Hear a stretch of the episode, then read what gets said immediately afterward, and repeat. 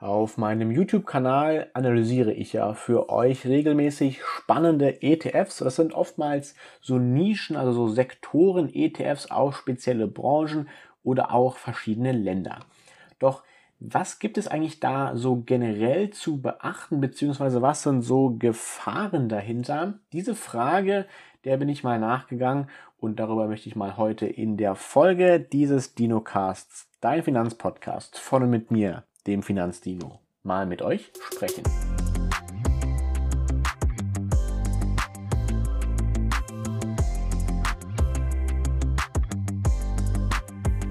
Wir sind ja so eigentlich ganz gut ins Jahr 2021 gestartet und immer wieder stellt sich die Frage, na, wie kann ich denn jetzt so quasi mein Portfolio irgendwie erweitern, beziehungsweise was gibt es denn hier so für Möglichkeiten? Und an dieser Möglichkeiten ist, wenn ihr auf meinem YouTube-Kanal seid, den euch natürlich auch hier, wenn ihr das Ganze als Podcast bei Spotify oder so hört, gerne auch in den Show Notes natürlich verlinken werde. Und für alle, die das Ganze hier auf YouTube schauen, natürlich den Podcast gibt es auch als Podcast eben wirklich zum Beispiel auf Spotify. Ich verlinke euch das Ganze unten auch in der Videobeschreibung. Ich stelle euch auf dem YouTube-Kanal immer wieder mal so spannende ETFs vor so mal einen groben Überblick. Ich habe euch schon den Nasdaq einmal vorgestellt, einen speziellen ETF auf China und auch so spezielle Branchen-ETFs wie verschiedene Tech-Investments oder auch ein Immobilien-ETF, um nur mal so ein paar Beispiele eben hier zu nennen. Und was die alle gemeinsam haben, das sind sehr spezielle ETFs eben. Und man kann nicht jetzt genau sagen, der eine ist besser als der andere. Es kommt da immer so auf die Gesamtsumme der Strategie quasi auch an, die ein Investor eben verfolgt. Aber ganz allgemein, wenn wir von so einem ETF-Investment ausgehen, fangen wir wirklich mit den Grundlagen nochmal so ganz kurz an, um das eben klar zu machen, was ich hier eigentlich auch sagen möchte. Wenn wir so ein grundsätzliches ETF-Portfolio aufbauen, dann müssen wir da so ein paar Sachen beachten. Das ist einmal die Diversifikation und die Kosten. Und bei der Diversifikation gibt es auch wieder mehrere Punkte und zwar einmal das Thema marktneutrales Investieren. Das ist wirklich was, was ich in, jetzt in fast allen meinen Videos anspreche, das marktneutrale Investieren, nämlich zum Beispiel ein MSCI World, ein MSCI Emerging Markets. Das ist gute Grundlage, da fehlt aber leider noch was, denn damit haben wir so ja, knappe 85 Prozent der Marktkapitalisierung abgedeckt. Das ist super. Das ist mehr, als man mit Einzelaktien auf jeden Fall erreichen kann. Aber leider fehlt da eben noch so ein bisschen was. Und zwar, es fehlt vor allem die kleinen Aktiengesellschaften, nämlich die sogenannten Small Caps, um die Micro Caps und um die paar x tausend Aktiengesellschaften in diesen aufstrebenden Frontier Markets. Die lassen wir jetzt mal für diesen, dieses Podcast hier quasi außen vor. Wir wollen uns mal wirklich nur damit beschäftigen, wie wir denn so auf die 100% uns annähern können. Denn hier müssen die Small Caps auf jeden Fall dabei sein. Das sind eben so knappe 14%, dass wir dann ganz am Ende quasi bei so ziemlich genau um die 99% der abgedeckten Marktkapitalisierung weltweit eben sind. Das sind dann einige tausend Firmen. Wenn wir noch die ganzen Microcaps dazu nehmen, also die restlichen 1%, Marktkapitalisierung kommen nochmal, weiß ich nicht, wie viele tausend Unternehmen dazu. Also es sind schon einige und je kleiner die Marktkapitalisierung, desto größer wird die Anzahl der Unternehmen. Das ist nur ein Fact nebenbei. Aber das ist quasi marktneutrales Investieren. Heißt, Industrieländer und Schwellenländer, denn damit haben wir alles abgedeckt, wie gesagt. Die Frontier Markets klammern wir mal an der Stelle aus. Es ist wirklich nur ein paar wenige Prozent und die Small Caps. Dann haben wir die ganze Marktkapitalisierung der Welt. Wir haben uns quasi, so wie Andreas Beck es immer schön nennt, die Welt AG eben gekauft. Und das ist unser Ziel, denn wir wollen eben von der allgemeinen Wirtschaft, von dem Wachstum dieser profitieren. Und das geht eben nur, wenn wir alles da quasi inkludieren. Und jetzt haben wir eben diese sinnvolle Kombination gefunden. Ja, wir, wir sind marktneutral investiert. Aber jetzt wollen wir unbedingt noch was als Ergänzung dazu nehmen. Das ist jetzt aus mehreren Gesichtspunkten ein Problem. Und ich möchte erstmal darüber sprechen, warum es ein Problem ist, wenn wir marktneutral investieren und dann, wenn wir nur so eine etwas abgespecktere ETF-Portfolio-Allokation uns quasi vornehmen. Und zwar fangen wir, wie gesagt, an mit dem, wenn wir marktneutral investieren, ist eigentlich auch schon sehr schnell erklärt und ist eigentlich auch, wenn man sich mal kurz darüber Gedanken macht, auch super verständlich. Denn wenn wir schon marktneutral investiert sind mit 99 Prozent, was wollen wir dann noch kaufen? Was gibt es denn da noch zu kaufen? Wir sind schon überall investiert. 99 Prozent, muss man sich vorstellen. 99 Prozent, das sind mehrere tausend Unternehmen. Niemand, der in Einzelaktien investiert, ist so gut diversifiziert und hat eine so gute Renditeerwartung wie wir ETF-Investoren.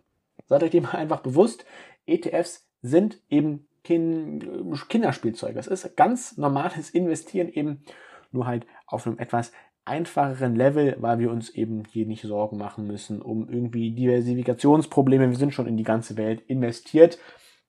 Und wenn wir jetzt noch Technologie dazu nehmen wollen, können wir das machen, wenn wir sagen, okay, wir glauben auf jeden Fall daran, dass Technologie sich langfristig immer durchsetzen wird, dann investieren wir eben zufällig in Technologie, aber dann müssen wir davon ausgehen, ich nehme erstmal ganz plakativ so ein Nasdaq eben, da sind dann eben Unternehmen dabei, die auch schon im MSCI World eben drin sind. Und zwar nicht nur anstelle 798 und 1412, sondern eben auch gut in den ersten 10 und in den ersten 100 und auch in den ersten 500 Positionen. Ja?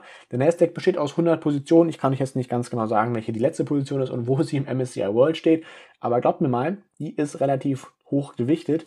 Das ist einfach der Fall. Wir haben in Amerika einfach den entwickelsten Kapitalmarkt überhaupt. Da wird jetzt nicht die Position auf ähm, Nummer 100 irgendwie ähm, ja, bei 1326 irgendwie das MSCI World sein. Natürlich hier nur äh, mein, mein Gedanke dazu quasi alles keine Anlageberatung in jeglicher Form. Und ich habe es auch nicht ganz genau jetzt überprüft, aber so als Richtlinie auf jeden Fall kann man sich das mal so im Kopf behalten. Wenn wir so eine Nische oder so ein Land eben noch hinzufügen, dann haben wir auf jeden Fall nicht nur ein Klumpenrisiko, sondern wir erwarten natürlich dann dementsprechend auch hohe Rendite. Und zwar über einen sehr langen Zeitraum gerechnet. Aber da wir wahrscheinlich, wenn wir von unserem Investment noch irgendwas haben wollen, das Ganze nicht erst in 80 Jahren betrachten können, dann müssen wir es so deutlich kurzfristiger, sage ich mal, so 20, 30, vielleicht 40, vielleicht aber auch schon 50 Jahre, je nachdem, wie sein Investment eben aufgeteilt ist. Und das muss sich halt über diesen Zeitraum auf jeden Fall lohnen. Und das kann durchaus sein, dass wir dann mal eben so ja, eine Underperformance haben, die dann mal so 10, vielleicht auch mal 20 Jahre anhält. Und das kann sich eben langfristig auch darauf auswirken, wie unser Gesamtvermögen sich entwickelt. Natürlich, man muss immer beachten, wenn wir schon breit investiert sind, dann nehmen wir die Marktrendite mit, nicht mehr und nicht weniger. Und eben der Fokus auf spezielle Branchen, der kann uns eine Überperformance liefern, aber er kann uns auch eine miserable Underperformance eben zurückgeben und diese Doppelungen. Das ist ein ganz großes Problem, denn wozu denn doppelt? Wozu brauche ich dann diese Position doppelt? Wenn ich schon mit zwei, drei ETFs so breit diversifiziert bin, warum muss ich mir dann noch fünf ETFs dazu holen, die dann eben auch schon ja eigentlich alle Positionen haben, die ich auch schon in so einem MSCI World habe. Vor allem, wenn wir hier von so Standardindizes, wie zum Beispiel dem Nasdaq ausgehen oder ein S&P 500 oder ein Investment in China zum Beispiel. Wenn wir die Emerging Markets haben, da ist China mit zwischen 40 und 50 Prozent, irgendwo sind die da vertreten.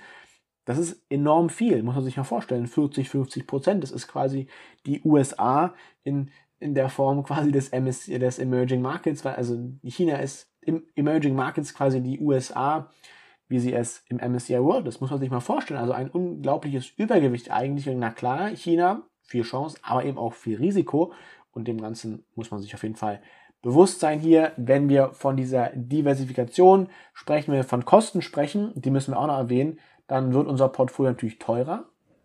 Denn das ist jetzt schon auch der Punkt, der für beide gilt, sowohl marktneutrales Investieren als auch wenn wir einfach so eine MSCI World und Emerging Market 70, 30 Bums fertig aus Kombination im Depot haben.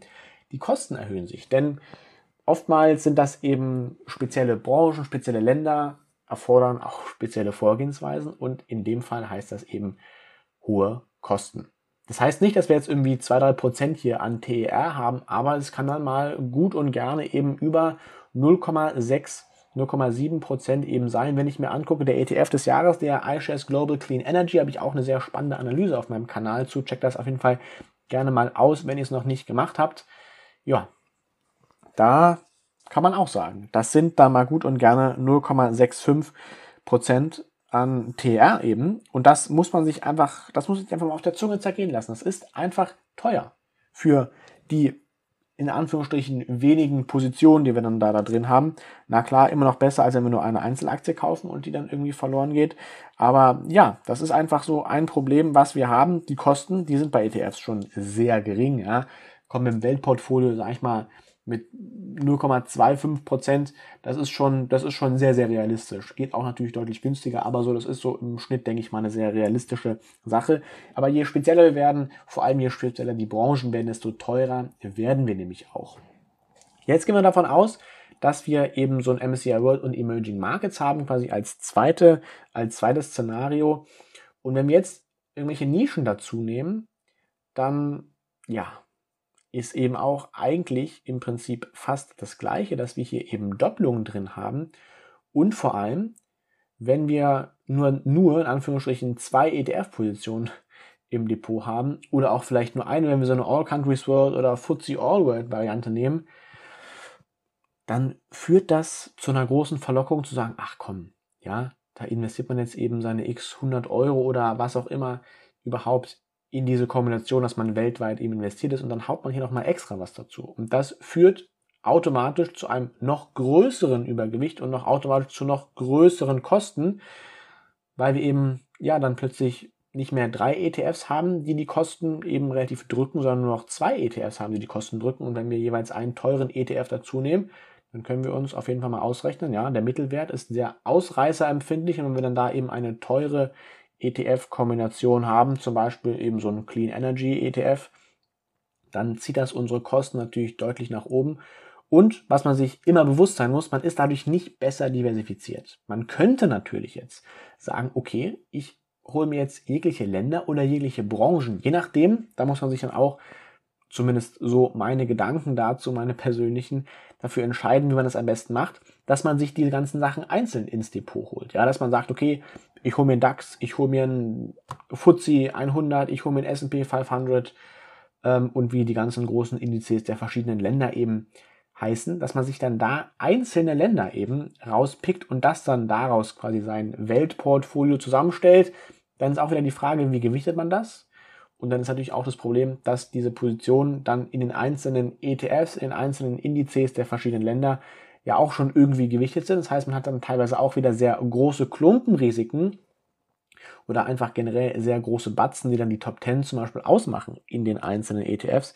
Und das darf man eben auch nicht beachten, dass hier eine Gewichtung erstens zeitlich viel, viel aufwendiger ist. Na klar, je mehr Positionen, desto mehr muss ich mich darum kümmern, desto öfter muss ich quasi auch Rebalancing betreiben, beziehungsweise einfach überprüfen, ja, bin ich hier ob noch in meiner Wunschgewichtung drinne. Und auf der anderen Seite ist man eben auch nicht besser diversifiziert, weil eventuell hat man dann irgendwelche Überschneidungen, weil vielleicht, ja, der eine Index betrachtet eben, wo der Hauptsitz ist, der andere Index betrachtet irgendwie, wo die Aktie zuerst gelistet wurde. Das sind alles Schwierigkeiten, die dann eben als, ja, so ein Investor auf mich zukommen können. Das muss natürlich alles nicht sein. Aber dann habe ich vielleicht auch wieder Einzelunternehmen eben doppelt im Depot, obwohl ich das ja eigentlich umgehen wollte, indem ich verschiedene Länder abgedeckt habe und auch verschiedene Branchen. Ich kann die ganzen Branchen natürlich auch irgendwie einzeln abdecken, wenn es natürlich mit ETS ja, möglich ist. Verfügbarkeit, auch wieder so ein Thema.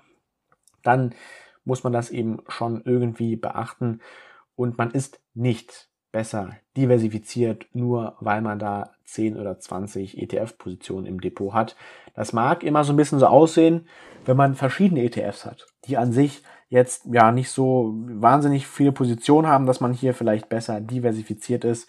Aber da sollte man sich eben nicht von täuschen lassen, sage ich mal. Auf keinen Fall von täuschen lassen, dass man hier dann irgendwie besser diversifiziert ist und ja, so diese, diese einzelnen Punkte, Diversifikation ist mir ganz wichtig. Achtet einfach darauf, dass ihr breit diversifiziert seid. Am besten mit möglichst wenigen ETFs und das geht eben. Das geht, man muss dann aufpassen, wie man das gewichtet. Gar keine Frage, da gibt es auf jeden Fall auch einige Fallstricke. Aber Diversifikation ist das A und O und natürlich die Kosten sollte man im Blick behalten und dementsprechend einfach auch abwägen. Was ist für das Portfolio, fürs Portfolio-Management? Weil das Ganze muss man ja auch irgendwie dann, ja, im Auge behalten. Man muss ja auch genügend Geld zur Verfügung haben. Man kann ja nicht dann plötzlich 30 ETFs haben, aber die bespart man irgendwie nur alle sechs Monate mal mit 25 oder 50 Euro, weil, nun ja, man will halt die ganzen ETFs im Depot haben. Aber man kann sie nicht alle gleichzeitig besparen. Dann ist auch wieder so eine Frage hier, macht das dann so richtig Sinn oder wie macht man das dann vielleicht irgendwie ein bisschen sinnvoller? Um eben diese Punkte Diversifikation, Kosten und auch den Aufwand dann so ein bisschen in Relation quasi zu bringen. Das sind so mal ein paar ganz pauschale und frei herausgesprochene Gedanken, die ich so zu diesem Thema habe. Denn Nischen-ETFs können spannend sein, aber wenn ich mir jetzt so ein zum Beispiel Technologie-ETF ins Depot hole, weil ich glaube, langfristig wird der mich überzeugen, beziehungsweise wird er den Markt outperformen, dann muss ich auch langfristig davon ausgehen. Und langfristig sind halt nicht zehn Jahre, sondern langfristig ist halt wirklich lange. Und das heißt, der muss dann im Schnitt in diesen, ganz banal gesagt, platt 50 Jahre zum Beispiel, den Markt outperformen, dann reicht es ja vielleicht aus, wenn er in fünf Jahren eine riesige Outperformance hat von mehreren hundert Prozent, die er vielleicht in, dem, in den Jahren hinlegt und dann in den Jahren dann danach, in den anderen 45 Jahren oder so, ja, ähm, da kann er durch mal unterm Durchschnitt sein. Aber das muss ich halt eben rechnen und die Wahrscheinlichkeit, dass er nur weil er im vergangenen Jahr im Durchschnitt ist, er über dem Durchschnitt ist, heißt nicht, dass er im nächsten Jahr auch über dem Durchschnitt ist. Das muss er sich eben bewusst sein. Das kann mal für fünf Jahre super laufen. Da ist man dann vielleicht jedes Jahr drei, vier, fünf Prozent im Plus über dem Durchschnitt, über dem MSCI World. Aber wie ist dann die nächsten fünf Jahre? Vielleicht ist man da jeweils pro Jahr vier Prozent unterm Durchschnitt. Hat sich das Ganze schon mal nicht gelohnt. Das muss man eben ganz stark beachten. Diese Nischen, die können kurzfristig, kurzfristig, das heißt bis zu 10, von mir aus auch bis zu 20 Jahren eben eine unglaubliche Überperformance haben. Aber das heißt nicht, dass sie das auch in Zukunft haben werden. Die Wahrscheinlichkeit wird eben eher geringer, wenn wir jetzt mal von so einer Fahrtwahrscheinlichkeit eben ausgehen, als dass sie höher wird. Dementsprechend ja, muss man das Ganze hier eben dann auf jeden Fall auch beachten, dass nur weil ein ETF jetzt fünf Jahre super lief und weil Technologie, Digitalisierung, grüne Energie, Nachhaltigkeit, das sind so die Themen, die uns gerade hier bestimmen, die auch immer mehr Einzug in die Investmentgesellschaft halten. Das heißt nicht, dass diese auch die beste Wahl sind. Breit diversifiziert, einfach aufgebaut, MSCI World, MSCI Emerging Markets mit Small Caps am besten noch dazu dann hat man drei ETFs. Man kann das Ganze auch in zwei ETFs so gut es geht eben abbilden. Aber das ist ganz, ganz, ganz, ganz wichtig. Eben diese breite Diversifikation. Wer dazu jetzt noch irgendwelche Fragen hat oder so, dann schaut doch einfach mal gerne auf YouTube vorbei. Schreibt mir da einen Kommentar unbedingt oder checkt mal mein Instagram finanz.dino aus. Ist natürlich auch wie immer in den Show Notes und natürlich auch bei YouTube unten überall verlinkt. Checkt das gerne mal aus. Da gibt es auch immer regelmäßigen Content ums, rund ums passive Investieren. Und ich predige wirklich jedes Mal und deshalb wiederhole ich mich wahrscheinlich auch ziemlich oft. Die Grundlagen sind das Allerwichtigste. Ich kriege so viel mit von Leuten, die viele verschiedene ETFs im Depot haben, oftmals viele gleiche ETFs, die ganz abgefahrene Strategien fahren und ich finde das natürlich erstens super spannend. Ja, das sind super interessante Sachen teilweise, die Leute dann da erzählen, warum, wieso, weshalb. Ich finde es echt cool, aber ich sage für mich persönlich immer, und deshalb denke ich mal, kann man das auch kritisieren, deswegen kann man auch meine Strategie auf jeden Fall kritisieren. Ich will jetzt nicht sagen, dass ich da irgendwie, nur weil ich hier sage, so sollte man es machen, dass ich es genauso mache. Natürlich dann so rational bin ich dann leider auch nicht. Aber man sollte eben, ja, einfach beachten, dass eine Strategie immer was Persönliches ist. Und nur weil jetzt die Wissenschaft was eines sagt, heißt es nicht, dass man es genauso machen muss. Man ist ein Mensch, man hat Emotionen, man hat Gefühle, man möchte es vielleicht etwas anders aufbauen und diese Emotionalität spielt eine ganz große Rolle. Aber mir ist ganz wichtig, macht's euch einfach. Ihr habt mit ETFs einen super Vehikel, super einfach, super breit, super Rendite getrieben. Am Aktienmarkt zu investieren, also eine sehr risikoreiche Assetklasse in euer Gesamtvermögen mit aufzunehmen, wo ihr langfristig eine hohe Renditeerwartung habt, die, wenn wir mal auf so einen Gesamtmarkt eingehen, eben langfristig hoch und vor allem langfristig auch hoch im positiven Bereich ist. Und dementsprechend sollte das immer euer Grundpfeiler sein. Und wenn ihr sagt, ich möchte jetzt hier noch ein paar Sachen dazu nehmen, dann macht das. Macht es aber in Maßen und verlasst euch nicht nur auf Technologie. Es gibt ganz andere Branchen, ganz andere Bereiche, die wir jetzt wahrscheinlich noch gar nicht auf dem Schirm haben werden, die deutlich, deutlich den Markt outperformen werden. Und nur weil jetzt gerade Technologie irgendwie das Nonplusultra erscheint, heißt nicht, dass in so einem Technologie-ETF eben nur Technologie drin ist. Guckt euch das mal genau an, wie denn da die Branchenverteilung ist. Guckt euch doch mal dieses Factsheet an. Das reicht aus, wenn ihr da mal eine Minute raufguckt und euch im Klaren darüber seid, wie das Ganze da aussieht. Ihr müsst es jetzt nicht analysieren, aber auch nicht nur nach der einen Minute dann den ETF direkt kaufen. Aber guckt doch mal einmal kurz rauf. Und ihr werdet gleich feststellen, oh Mensch, da sind ja einige Sachen anders, als es vielleicht so die schöne Überschrift, die Beschreibung des ETFs, was die Anlagestrategie ist, was das Ganze beschreibt. Seid euch dem bewusst, dass ihr da auf jeden Fall auch auf Marketing-Tricks reinfallt, wenn ihr hier eben in solche ETFs, die sehr nischenspezifisch eben sind, investiert. Weil, na klar, das klingt immer nach einer sehr spannenden Sache. Es gibt auch wirklich tolle ETFs, wenn wir uns mal so bestimmte Branchen angucken. Blockchain gibt es ETFs, es gibt E-Commerce ETFs, es gibt ETFs auf Immobilien, habe ich schon gesagt, ganz viel mit Technologie, Biotechnologie, Digitalisierung, Agriculture. Es gibt auf wirklich fast jeden kleinen Bims und Bums gibt es irgendwelche ETFs und die sind alle super spannend. Und wenn ich mir die auch angucke, sage ich mir, boah, geil, das ist doch eigentlich eine super Sache. Das muss doch in Zukunft einfach nur stark sein. Aber unterschätzt den MSCI World nicht. Das ist so, sag ich mal, die Botschaft, die zu dem ganzen anderen Diversifikation, Kosten, Aufwand, unterschätzt den MSCI World nicht, ist dann quasi der vierte Punkt, den ich dem Ganzen hier hinzufügen möchte. Und schreibt mir doch mal gerne wie gesagt, entweder auf Instagram, finanz.dino, wie gesagt, verlinke ich auch nochmal alles, oder eben auf YouTube in die Kommentare, was denn so eure Herangehensweise des Ganzen ist. Wie schaut es da so bei euch aus? Habt ihr einige Ergänzungen im Depot? So eine Core-Satellite-Strategie ist da ja immer ein ziemlich, ziemlich beliebtes Produkt, sage ich mal, oder so eine beliebte Strategie, wie man seine Strategie, wie sie dann auch immer aussehen mag, ähm, aufbauen kann. Insofern schreibt mir da doch gerne mal einen Kommentar. Ich bin wie immer auf den Austausch mit euch gespannt, denn das soll es an der Stelle mit dieser Podcast-Folge gewesen sein. Ich freue mich, wenn ihr den Podcast natürlich hier abonniert und auch mal beim YouTube-Kanal vorbeischaut. Checkt das unbedingt aus und dann haut auch da den Abo-Button, aktiviert die Glocke und dann freue ich mich, wenn wir uns beim nächsten Video, Schrägstrich Podcast, wiederhören, wiedersehen. Bis dann.